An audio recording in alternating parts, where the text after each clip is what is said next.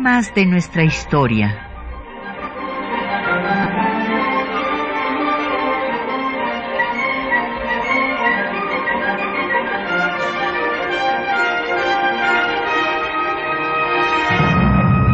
Un espacio que difunde el conocimiento del pasado para comprender nuestro presente. Programa a cargo de la maestra Patricia Galeana.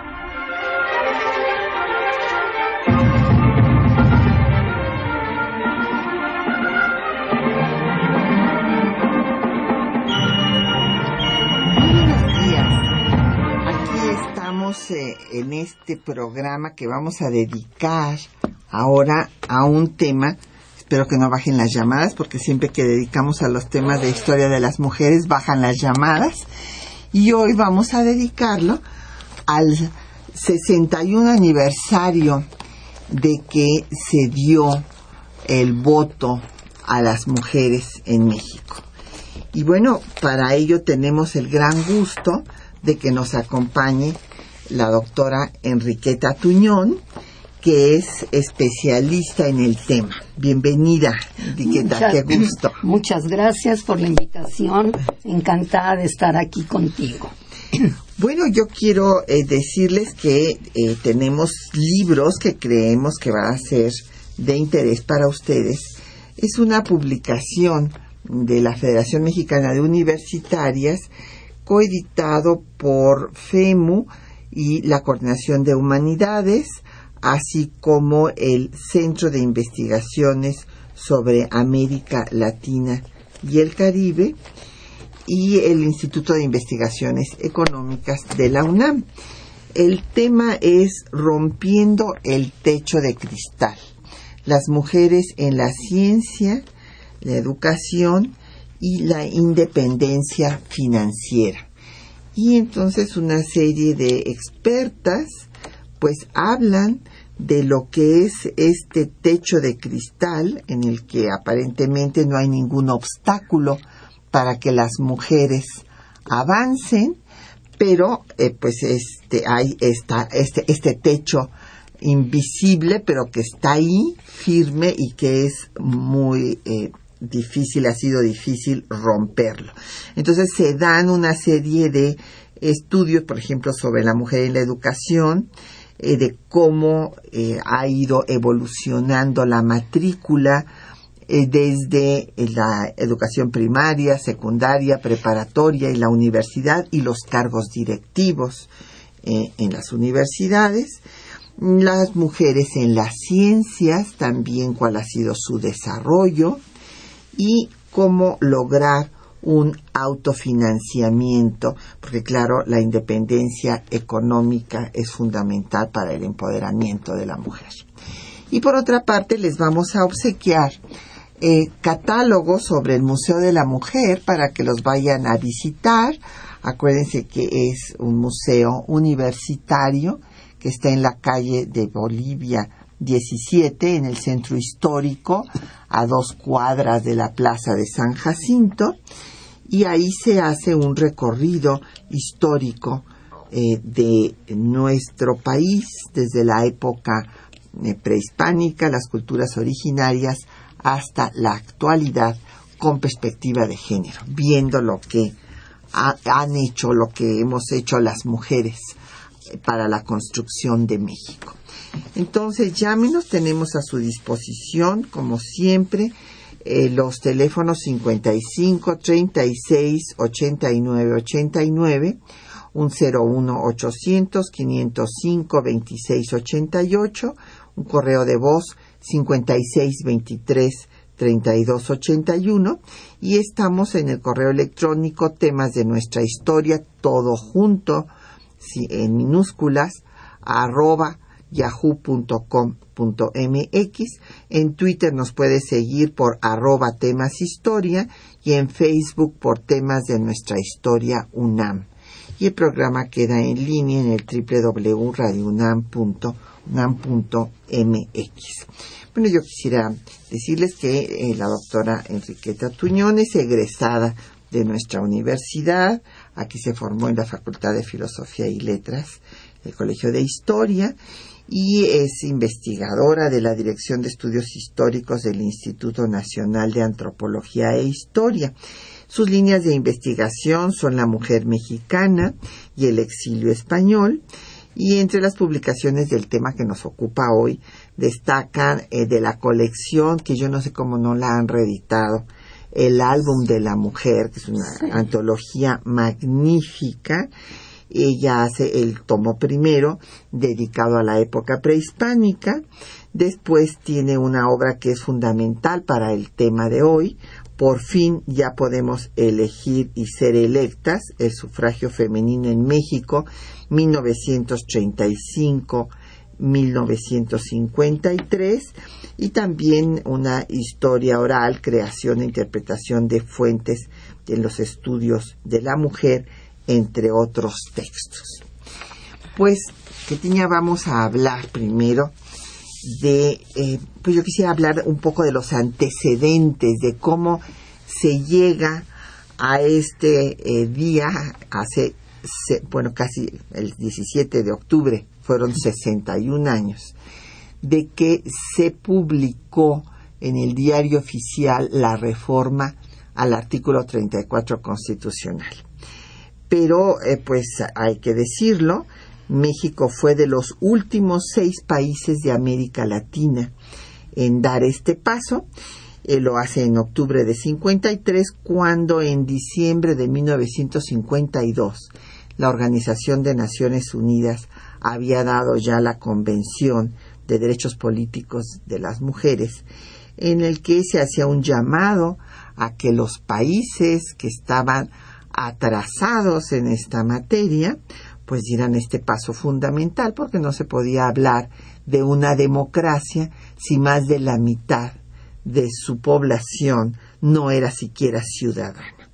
Entonces, bueno, claro, como resultado de esta presión internacional y desde luego, pues de una lucha sufragista que ya había tenido muchas altas y bajas, como vamos a ver, pues se da finalmente este paso. Hay que recordar que hubo otros países de América Latina como Ecuador que dieron la ciudadanía absoluta desde 1929 y que si nosotros comparamos ahorita el nivel de participación en los tres poderes y en los tres niveles de gobierno, pues es muy superior al nuestro en cuanto al número de mujeres. O sea que evidentemente todo esto tiene un efecto real en la democracia. Y en los otros países que fueron a la cola como nosotros, pues eh, fue Honduras, Nicaragua, Perú, Colombia y Paraguay. Entonces son los últimos países en los que entre 53 y 55 se dieron estas reformas. Los otros las habían dado desde pues en los finales de los 20, 30 y 40.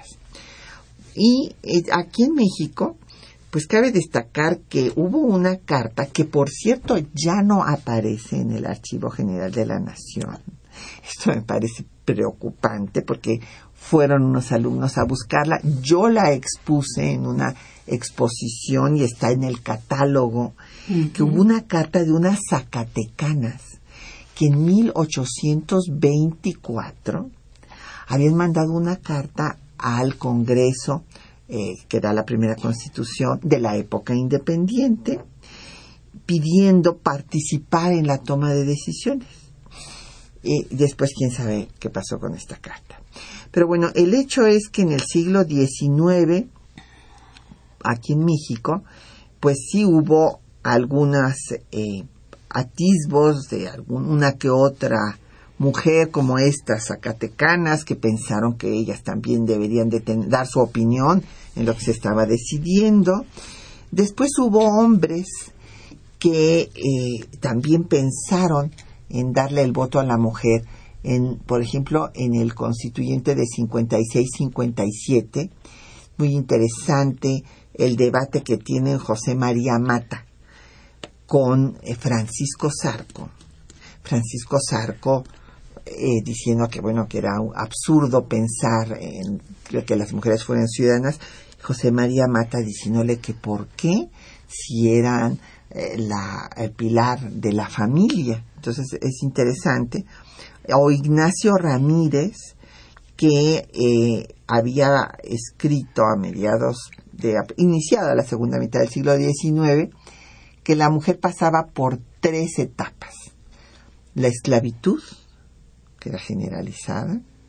esto recuerda la, la canción de, de, John Lennon sobre que la mujer es eh, la esclava del mundo, the nigger of the world, ¿te acuerdas? Sí, sí. Y este Ramírez decía, el nigromante, que la segunda etapa era cuando la mujer era liberada por el hombre y la tercera etapa cuando se liberaba a sí misma. Y bueno, en ese momento sí era la realidad. Sí, sí. Eh, ah, lamentablemente. Pero bueno, eh, cuando triunfan los liberales, si bien no les dan la ciudadanía a las mujeres, sí les dan acceso a una educación parecida a la de los hombres. Y ahí empieza la gran transformación, porque luego las maestras normalistas pues serán las que demanden el voto.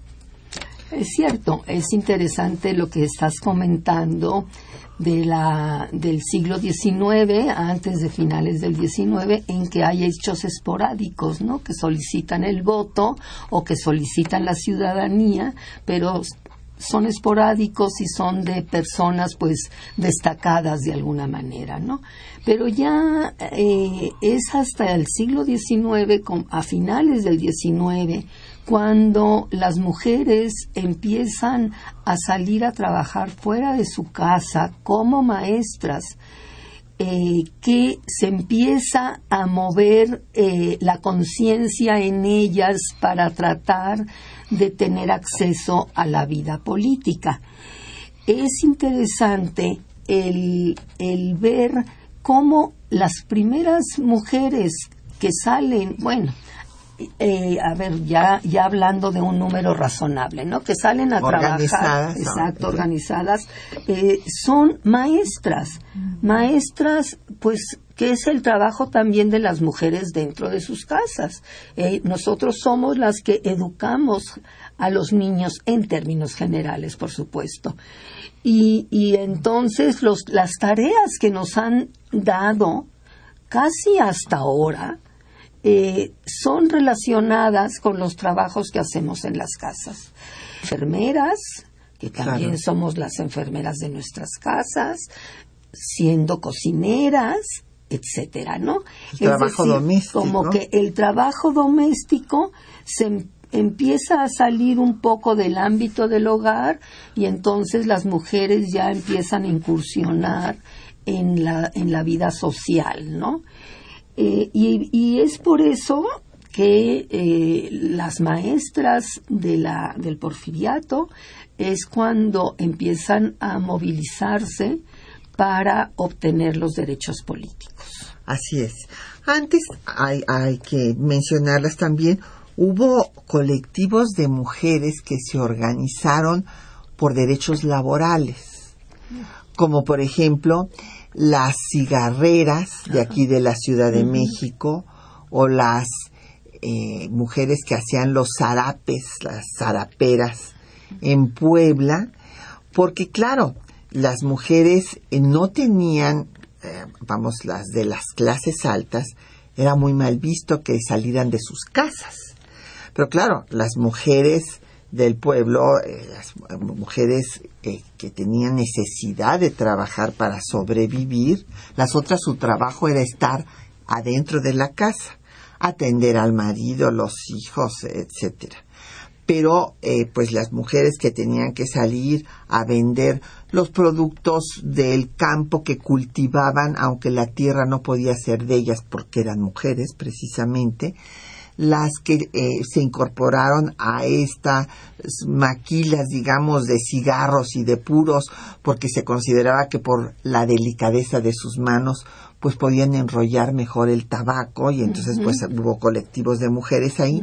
O las mujeres que tejían, bueno, desde la época prehispánica y todavía vemos en Oaxaca a las mujeres eh, con el telar de cintura, que es un telar de la época de los pueblos originarios de, América, antes de la llegada de los europeos. entonces las mujeres desde entonces hacían las telas y bueno, pues se incorporaron después a hacer los zarapes y se les pagaba pues lo mismo prácticamente que se les pagaba a los niños, casi la mitad de lo que se les pagaba a los hombres por el mismo trabajo. Y si hubo eso, bueno, que habría que mencionarlas para reconocerlas.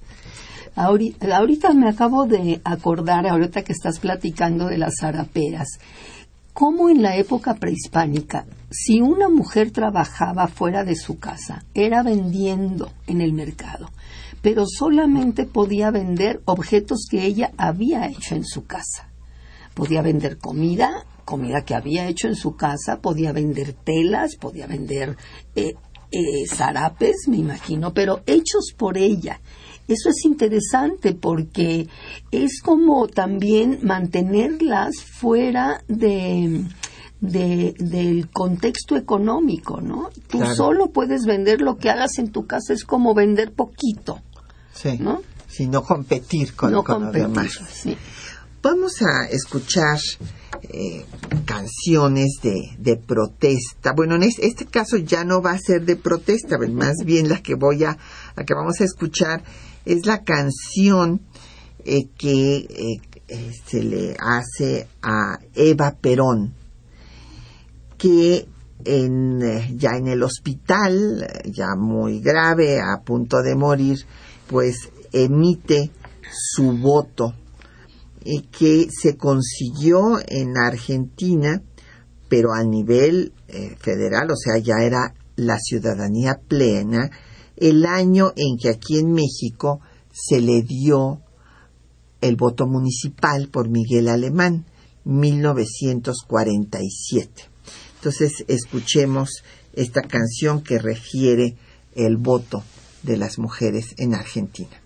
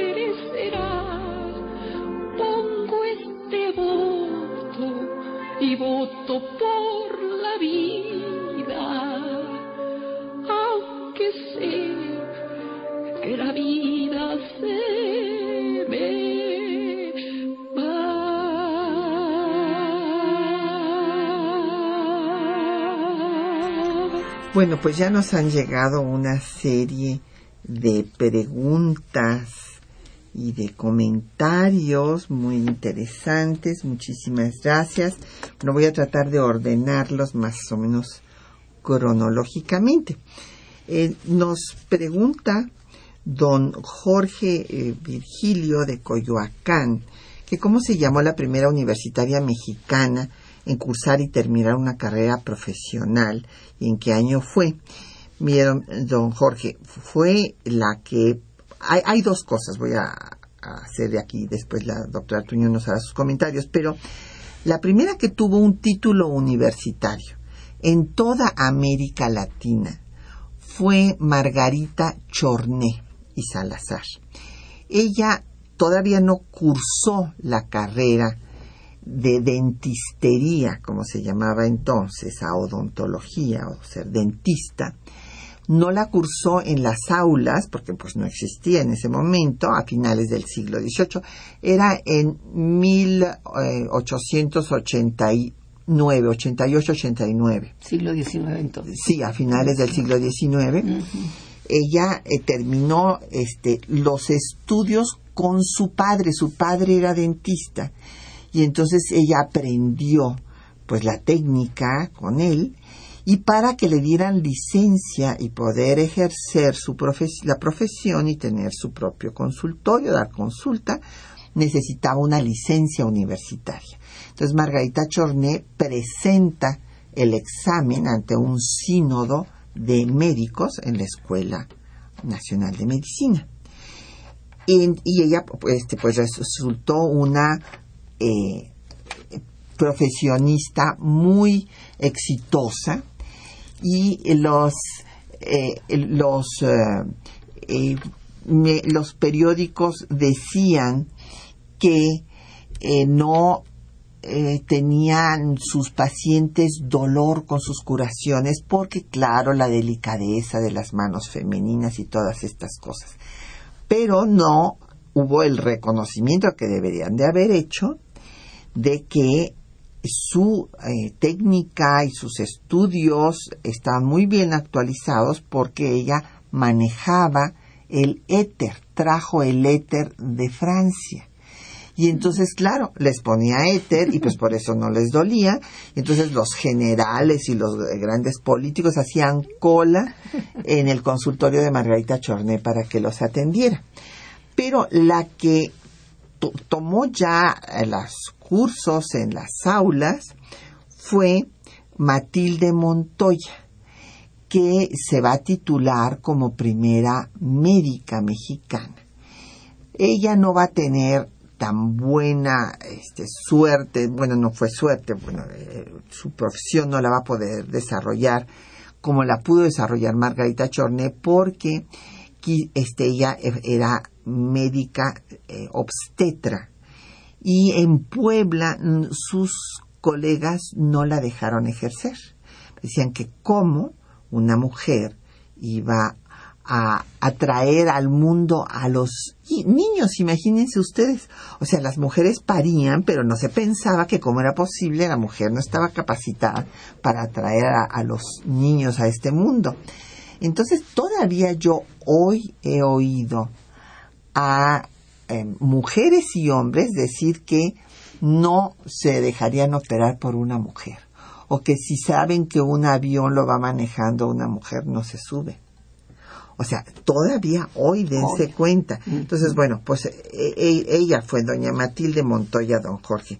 Me extendí porque creo que es interesante toda la problemática que tuvieron estas mujeres, no, primero para acceder a la educación y luego para ejercer sus profesiones. Fíjate que te déjame interrumpirte un momento, porque una de las feministas que más destacó en la lucha por la obtención del voto fue Esther Chapa. Así es. Y Esther Chapa estudió también odontología en odontología o medicina, no, medicina, medicina, sí, sí, a principios de los 20, pero ya más avanzado. Y eh, ella contaba que pues los maestros eran muy duros con ella y con su hermana, porque ella iba junto con su hermana a la facultad de medicina.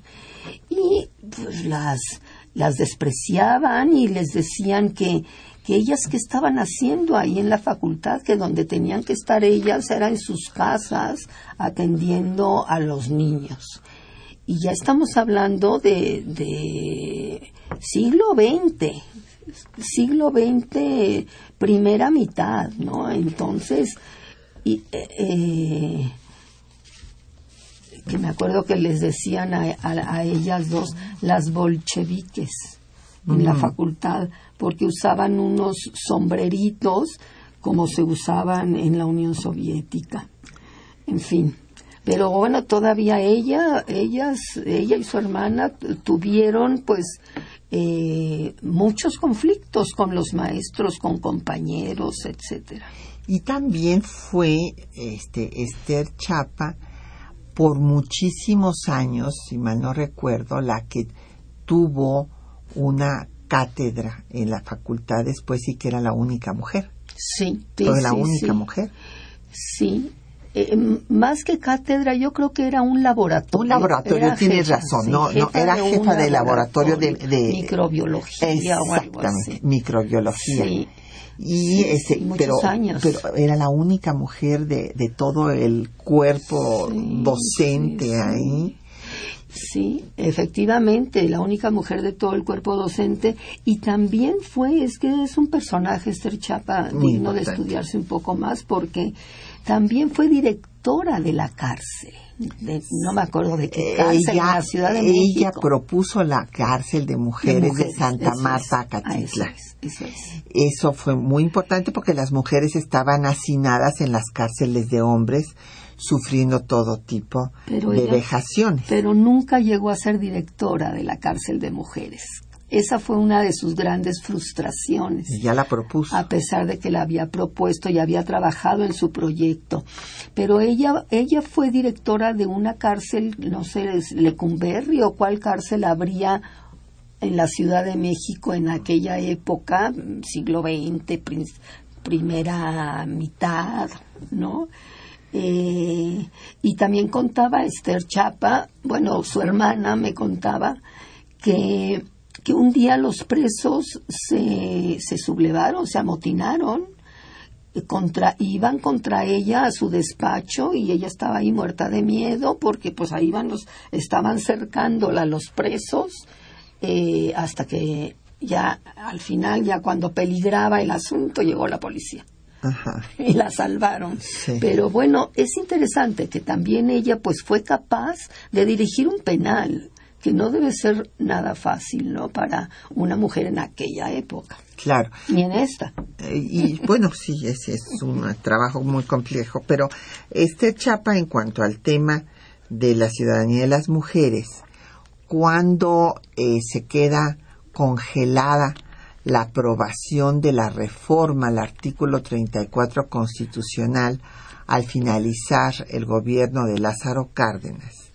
Esther Chapa protesta de que no se haya hecho el cómputo final y que se haya eh, promulgado la reforma. Y durante todos los años desde 1940, que es cuando termina el gobierno de Lázaro Cárdenas, hasta 1953, todos los años en cada inicio de sesiones, ella llevaba un escrito demandando al Congreso que terminara el proceso que había quedado inconcluso y que se promulgara esta reforma. Desde luego no le hacían caso. Entonces, cuando terminaba el periodo de sesiones, iba y protestaba, y hacía público su escrito diciendo que no habían cumplido con concluir ese proceso. Y cuando viene el, el proceso de la iniciativa de Ruiz Cortines para que se reforme al artículo 34, Esther Chapa protesta porque dice que no debería de iniciarse otro proceso porque ya se había hecho un proceso producto de la movilización sufragista mexicana, porque casi siempre pasa desapercibida. Nadie se acuerda de las maestras comunistas y socialistas como Refugio García, que iniciaron este movimiento eh, cuando eh, se formó el Frente Único por Derechos de la Mujer y que eh, organizaron mítines, manifestaciones, huelgas de hambre. Tuvieron 700 organizaciones con 50 mil mujeres de todo lo largo y ancho del país y que después, eh, bueno, lograron, eso eh, quisiera yo de, recalcarlo, unir mujeres comunistas, ahí la educación socialista tuvo un punto muy importante, mujeres comunistas, socialistas y penerristas, o sea, del Partido Nacional de la Revolución, para demandar el voto. Y el, el voto no se dio, se congeló porque se pensó que las mujeres iban a votar por Juan Andreu Almazán, igual que las españolas habían votado por la monarquía, en contra, bueno, en contra de la república. no, en realidad votaron eh, por por un gobierno mm, un conservador. gobierno conservador, sí. Eh, más que por la monarquía porque el rey ya, ya había salido el rey sale de España en 1931 cuando se promulga la República. Pero la República española, que creada en 1931, pues había eh, épocas en que tenía gobiernos conservadores y otras épocas con gobiernos más liberales, como, como en todas partes. Y eh, parece ser que la primera vez que las mujeres votaron en, en esta República Española, eh, en 33. En 33 eh, ganó el área conservadora de la República. Entonces, eso también dicen que frenó a Cárdenas. Para, para, publicar la reforma al artículo 34. Pero el tema de Esther Chapa era que cuando Ruiz Cortines quiere empezar otra vez el proceso, Esther Chapa dice, no, o sea, lo que ustedes tienen que hacer es acabar el proceso que nosotros ganamos a base de toda nuestra lucha y no iniciar uno nuevo. Porque entonces estaba desconociendo toda la lucha que ellas habían dado. Así es. En fin, no, desde luego tampoco le hicieron caso, pero pero en fin, pero fue, es una mujer admirable. Admirable. Inclusive también es interesante cómo eh, cuando Alemán sube al poder, Miguel Alemán, eh, que ofrece a las mujeres el voto municipal, porque no se atrevió a darlo a nivel federal, eh, el movimiento sufragista se va a dividir en dos. por un lado, las mujeres que, bueno, aceptaban el voto municipal y, consideraban que era un primer paso adecuado y estaban contentas. Pero por otro lado, estaban las que persistían, como Esther Chapa, en querer que, eh, que se terminara el proceso que se había iniciado y además seguir luchando por el voto a nivel federal no conformarse con lo que les estaba dando Alemán en 47, ¿no? O sea que Esther Chapa fue de las de las más radicales, de las más coherentes y, con sus principios muy claros. Una luchadora toda su vida. Sí. Y que además nos legó, pues, este, realmente instituciones importantes, o sea, el que se creara un reclusorio para mujeres separado de, de, las, de los hombres, entre otras cosas. Además de su ejemplo de, de lucha dentro de la academia, dentro de su propia profesión como médica. Vamos a escuchar los textos que les hemos seleccionado para esta mañana, donde aparecen desde la solicitud al Congreso Constituyente de Hermila Galindo, que demanda eh, la ciudadanía como un acto de justicia, los contraargumentos que da Inés Malváez para que no se le dé el voto a las mujeres, porque era darle el voto a la iglesia básicamente, y después eh, pues los eh, elementos que ya hemos comentado del Frente Único pro derechos de la mujer y los reclamos de Esther Chapa hasta que surja pues ya el grupo de mujeres que en tiempos de Ruiz Cortines van a reunir firmas para que se dé eh, la reforma al artículo 34 constitucional.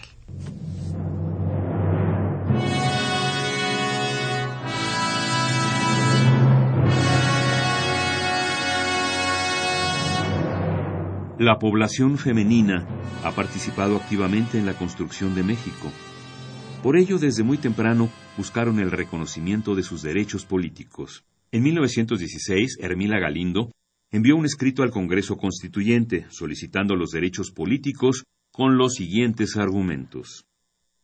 Es de estricta justicia que la mujer tenga el voto en las elecciones de las autoridades, Porque si ella tiene obligaciones con el grupo social, razonable es que no carezca de derechos. Las leyes se aplican por igual a hombres y mujeres.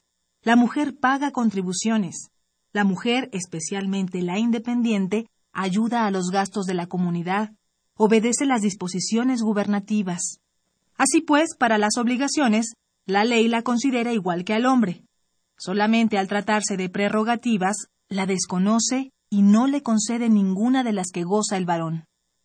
La mujer mexicana, que no se ha excluido de la parte activa revolucionaria, no se le excluya en la parte política, y que por lo tanto alcance de la nueva situación derechos siquiera incipientes, que la pongan en la senda de su dignificación de la que en gran parte dimana la significación de la patria.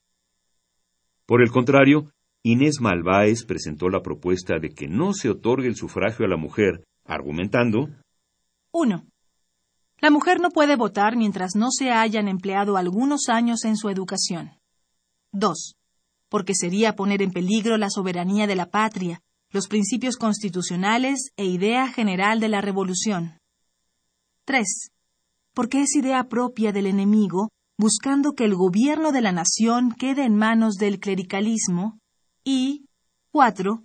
Porque si el hombre propiamente no tiene suficientes conocimientos de lo que es el sufragio, la mujer en general está más incapacitada aún para ejercer tal derecho, puesto que el mismo hombre la ha descuidado dejándola entregada en el seno del absoluto fanatismo, que le impide la libertad de pensar, de aprender y de ser capaz de llegar a tener el conocimiento exacto de lo que son los derechos individuales.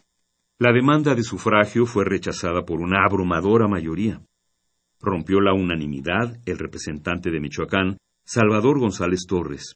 La revolución no les hizo justicia a las mujeres, no reconoció sus derechos. Sin embargo, la lucha sufragista se fortaleció con el paso de las décadas gracias a la creación de un sinnúmero de organizaciones que buscaban el reconocimiento de los derechos políticos de la mujer. En 1935 se constituyó formalmente el Frente Único Pro Derechos de la Mujer, presidido por Refugio García, que llegó a contar hasta con 50.000 afiliadas de todos los ámbitos, como lo reportaba el periódico El Universal. Asistían mujeres representando a los diversos sectores de la sociedad, y así pudimos ver sentada junto a una humilde sirvienta a una dama vestida a la última moda. El Frente organizó mítines, manifestaciones y huelgas de hambre hasta lograr que se mandara la iniciativa para la reforma al artículo 34 de la Constitución, otorgando la ciudadanía. El presidente Lázaro Cárdenas mandó la iniciativa en 1938 para reformar el artículo 34 constitucional y que se les otorgara el voto en las elecciones federales. A finales de 1938 ya se contaba con la mayoría necesaria para realizar la reforma constitucional. No obstante, no se realizó el cómputo final de los votos de las legislaturas locales. La situación política de México hizo suponer que el candidato de oposición, Juan Andreu Almazán, se beneficiaría con el voto femenino en las elecciones de 1940, ya que se les consideraba conservadoras. Por ello, Cárdenas congeló su propia iniciativa. Otra de las activistas más importantes fue Esther Chapa, quien cada año durante 22 años envió una carta al Congreso al iniciar sesiones solicitando el voto para las mujeres. La carta fechada el 14 de julio de 1944 señala el Comité Femenino para la Defensa de la Patria se dirige una vez más a este honorable Congreso, a fin de solicitar se incluya en el orden del día del próximo periodo la declaratoria de ley de la modificación del artículo 34 constitucional, tomando en cuenta que Chiapas y Puebla han concedido el voto a la mujer desde los años de 1925 y 1936. Consideramos se han cumplido los requisitos que marca el artículo 135 de la Constitución de la República para modificar o adicionar la Carta Magna, y que solamente falta que el Congreso de la Unión cumpla haciendo la declaratoria que tantas veces nos hemos referido para que la mujer mexicana, como ciudadana que es, goce de todos sus derechos políticos. En 1945, durante su candidatura presidencial, Miguel Alemán prometió reformar el artículo 115 constitucional que permitiría la participación de las mujeres en elecciones municipales. Al respecto, Esther Chapa afirmó que más que modificar el artículo 115 constitucional, había que hacerlo con el 34. Escuchemos. Llegaríamos a disfrutar plenamente de nuestros derechos políticos en igualdad con el hombre. Hacer la declaratoria de modificación del artículo 34 constitucional. Sin embargo, sus peticiones no fueron escuchadas, y el 31 de diciembre de 1946 se aprobó el voto femenino solo a nivel municipal. Posteriormente, en 1952, María Lavalle Urbina y Amalia Castillo Ledón crearon la Alianza de Mujeres de México, con el objetivo de actuar a nivel nacional en la búsqueda de la elevación social, cultural, política y económica de las mujeres. El 20 de abril de 1952 lanzaron un manifiesto a las mujeres mexicanas. Escuchemos. Nuestro país confronta graves problemas de carácter económico y social. Las mujeres, que forman mayoría de la población, deben intervenir convencidas de que su participación en la vida de la nación es un deber inexcusable. No queremos prebendas ni canonjías, queremos justicia y honestidad administrativa. La administración del presidente Adolfo Ruiz Cortines otorgó el voto federal a las mexicanas el 17 de octubre de 1953, después de que la Organización de las Naciones Unidas hizo un llamado para los países que no habían dado este paso, ya que no puede haber democracia si más de la mitad de la población no es ciudadana.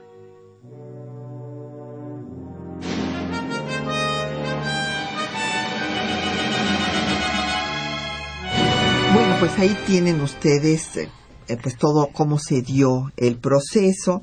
Don Armando Cruz de Iztapalapa, pues nos se queja de que no se escucha el programa en internet, pues lo lamentamos, es un asunto de, del área informática de nuestra universidad, ojalá que nos escuchen y nos puedan ayudar a componer esto.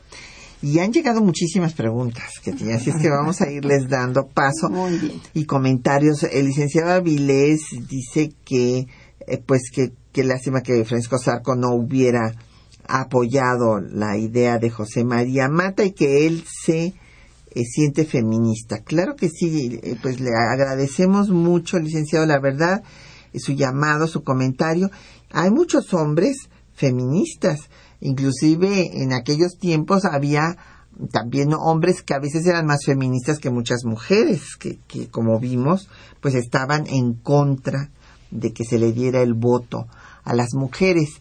Eh, esto es un asunto cultural en el que participaban hombres y mujeres que tenían estas ideas, bueno, ya saben los argumentos de que era darle doble voto al hombre casado porque la mujer no tenía voluntad propia y votaría por quien le dijera a su pareja.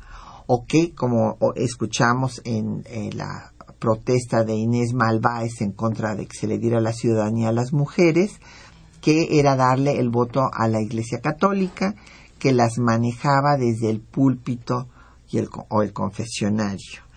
Y que se iban a masculinizar, que iban a dejar de ser buenas madres y buenas esposas, y bueno, que iba a ser el fin del mundo prácticamente.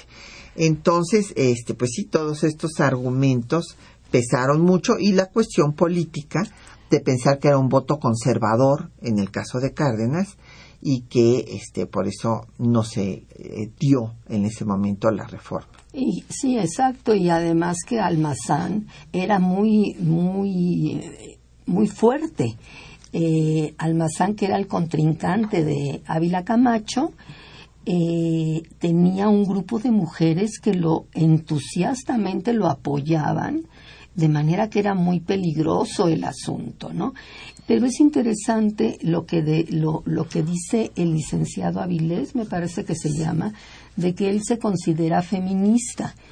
Y, y eso, eso es interesante porque yo me acuerdo la primera vez que me dijeron si yo me consideraba feminista, yo dije que no, porque eh, eh, relacionaba a las feministas con estas mujeres que, que se pelean con los hombres, que quieren estar sobre los hombres, que no es la, la idea que, que, se, que, debe de tener del feminismo, ¿no? Bueno, pero yo siempre me dije feminista desde siempre. y precisamente porque entiendo que el feminismo es el defender los derechos de la mujer como persona humana independientemente de cualquier este, origen sexual o preferencia sexual. Pero, claro, eh, evidentemente hubo toda una satanización del feminismo y este hubo también pues grupos radicales que bueno fue una revolución no obstante su radicalismo pues nunca pasó a, mayores porque nunca hubo ningún acto eh, pues eh, violento. Lo más fue la organización de quema de brasiers, por ejemplo, y cosas por el estilo. Pero, este, eh, pues esos eh, radicalismos, pues realmente son muy eh, moderados. Si se toma en cuenta la sojuzgación que, que, que vivió la mujer durante pues toda la eh, prácticamente toda la historia. Exacto. Sí, pero efectivamente ser feminista es simplemente luchar porque las mujeres tengamos el mismo lugar en la sociedad. No tiene que no tenemos por qué pretender dominar al hombre, que es lo que muchos señores se creen. Y les da miedo. Y eso les da miedo. Pero bueno, esto me gusta eh, que haya hombres que haya hombres claro que sí. que tienen claro el término. Así es. Y bueno vamos a hacer otra pausa para escuchar eh, más canciones en, en torno al tema del voto. Y aquí vamos a escuchar a uno de los países que como México pues fue tan tardío eh, la, reconocer la ciudadanía de sus mujeres que es el caso de Colombia. Pues eh, Colombia también va a dar el voto pues hasta 1954, luego votaron por primera vez en 57 y en eh, bueno, en el caso de México se dio en 53, pero las primeras elecciones intermedias fueron en 55, que fue cuando votaron y hubo cuatro diputadas, entre ellas Margarita García Flores y este después para la elección presidencial pues hasta 58 fue la primera vez que pudieron votar las mexicanas. Las colombianas votaron en 57. Entonces, bueno, pues más o menos por la misma época. Entonces vamos a escuchar esta canción del colectivo de artistas colombianas. Hoy tengo fuerza para cantar, para mi voz levantar. Exigiré la igualdad, tener la misma oportunidad.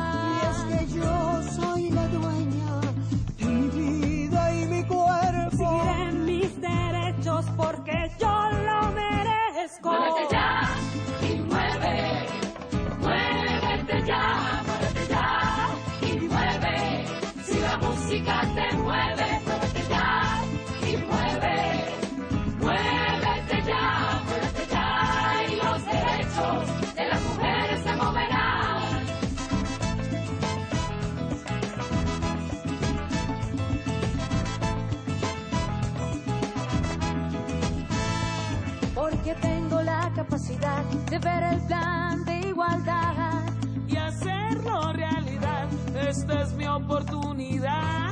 Porque en la diferencia se encontrará la igualdad y construiré una ciudad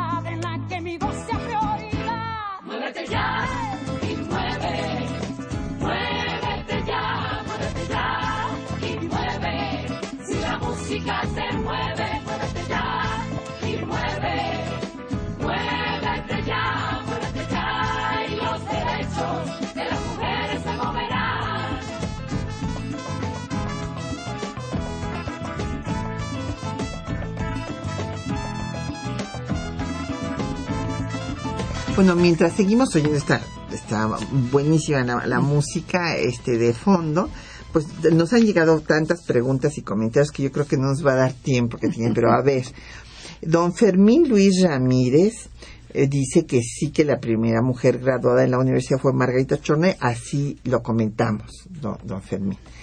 Don José Alfredo Cid, eh, por Facebook, eh, pues eh, dice que es una lástima que en 17 no tuvieran, siendo una constitución tan avanzada en cuanto a que dio ciertamente los derechos sociales a los trabajadores del campo y de la ciudad, no le dio la ciudadanía a las mujeres.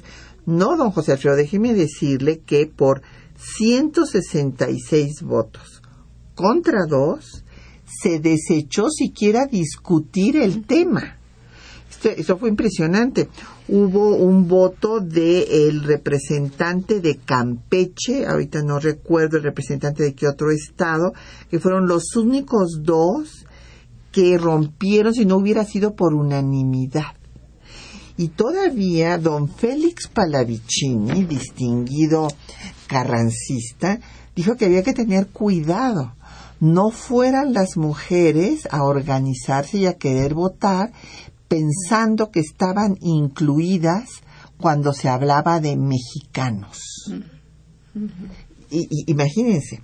Y bueno, precisamente con ese argumento vinculado nos mandó otro post eh, don José Alfredo Cid sobre Felipe Carrillo Puerto, precisamente con esa idea de que en la Constitución de 17 no estaba prohibido expresamente que las mujeres votaran, es que hubo un gran debate también porque se decía, bueno, es que si no está prohibido está permitido, porque la Constitución establece lo que hacen las autoridades, pero eh, y no pueden hacer nada que no les permita la Constitución, pero la ciudadanía puede hacer todo aquello que no les no esté prohibido.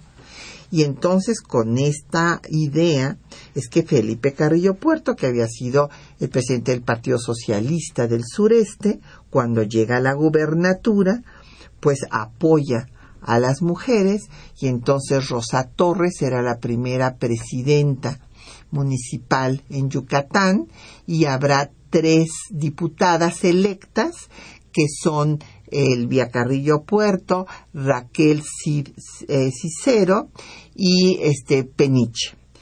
Las tres pues van a tener que dejar sus cargos cuando asesina la casta divina a Felipe Carrillo Puerto y entonces pues se viene abajo esto.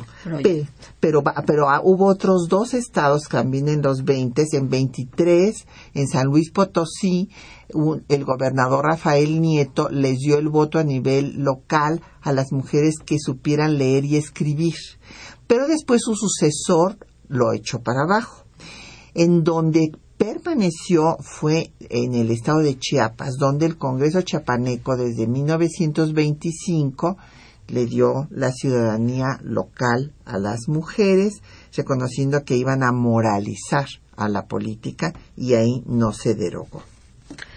Es interesante que uno de los de los eh, argumentos de las personas que estaban a favor de que las mujeres votaran era justamente este, el que iban a moralizar la política, que era un medio tan sucio que cuando las mujeres blancas palomas entraran a la política, todo se iba a, a resolver.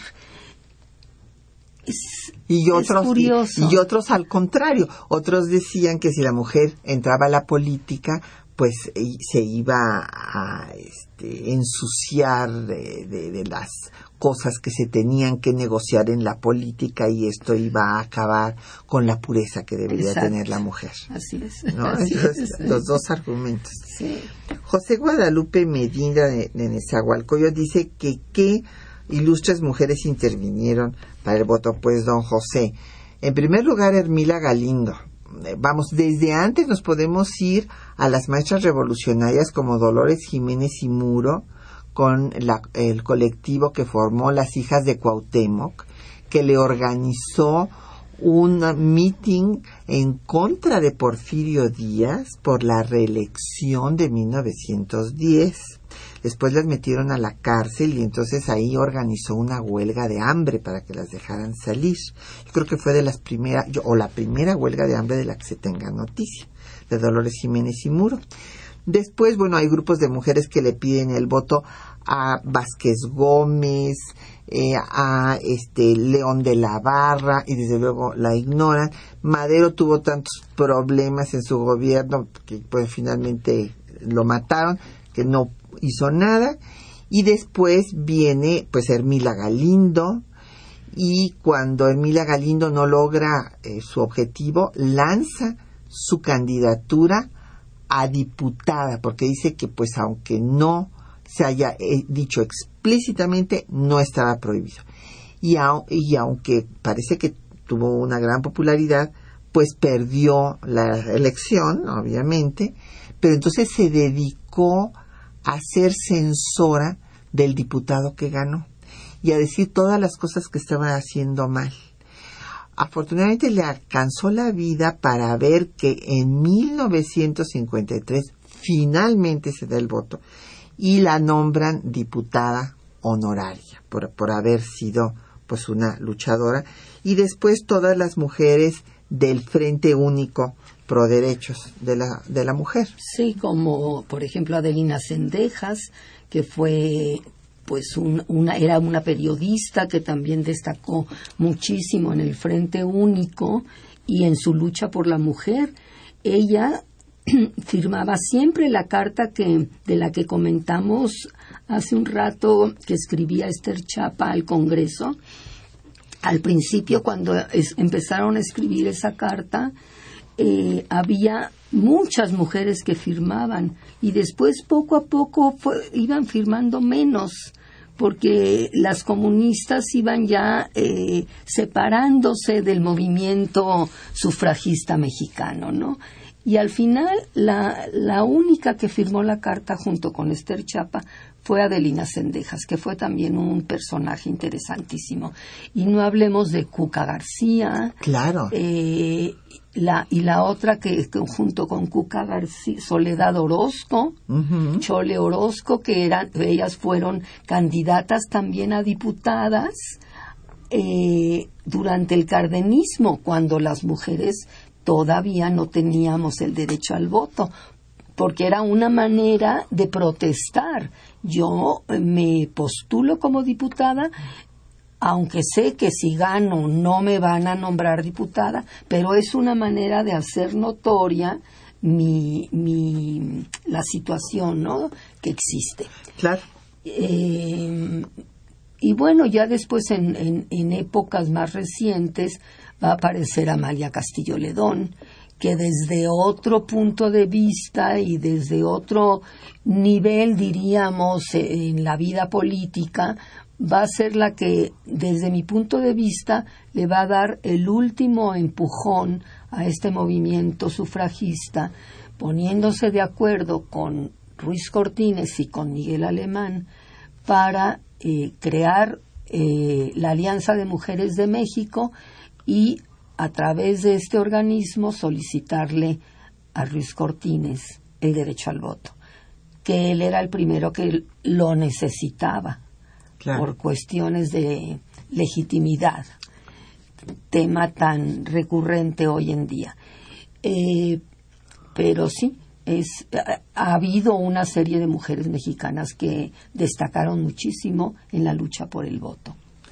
Bueno, y don Rafael del Valle nos dice que si no fue prematuro aún, porque todavía cuando Ruiz Cortines el clero tenía mucho poder. Bueno, don Rafael, el clero sigue teniendo poder hasta la fecha veamos que hay 17 estados de la República donde se criminaliza a las mujeres y no tienen el derecho de decidir sobre su propio cuerpo. Esto es una demostración del poder del clero, pero no, no, no fue prematuro, fue tardío en comparación con los países latinoamericanos. No nos estamos comparando con los europeos o con Estados Unidos, no, con nuestra región latinoamericana. Y bueno, ya se nos acabó el tiempo, ya los demás no nos da eh, oportunidad, ya eh, la hora para darles respuesta. Les agradecemos a todos sus llamadas, sus comentarios. Me quedaron muchísimos, ni modo. Qué bueno, ahora no nos pasó de, que hablamos de mujeres y bajan las llamadas. Les agradecemos a todos sus ah, eh, pues comentarios, sus felicitaciones y sus preguntas y sobre todo a la doctora Enriqueta Tuñón que haya compartido su tiempo y sus conocimientos con nosotros. Al contrario, fue un gusto estar aquí. Muchas gracias, Ketinia. Y agradecemos desde luego a nuestros compañeros que hacen posible el programa, la lectura de los textos. Estuvieron Juan Stack y María Sandoval y en el control de audio Socorro Montes, en, en la producción Quetzalín Becerril, en los teléfonos Alejandra González con el apoyo de don Felipe Guerra y Patricia Galeana se despide de ustedes hasta dentro de ocho días.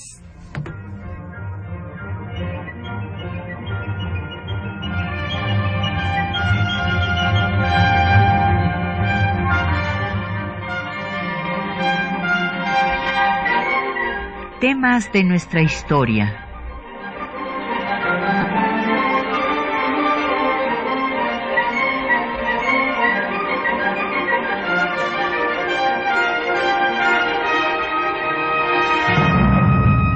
Espacio que difunde el conocimiento del pasado para comprender nuestro presente. Programa a cargo de la maestra Patricia Galeana.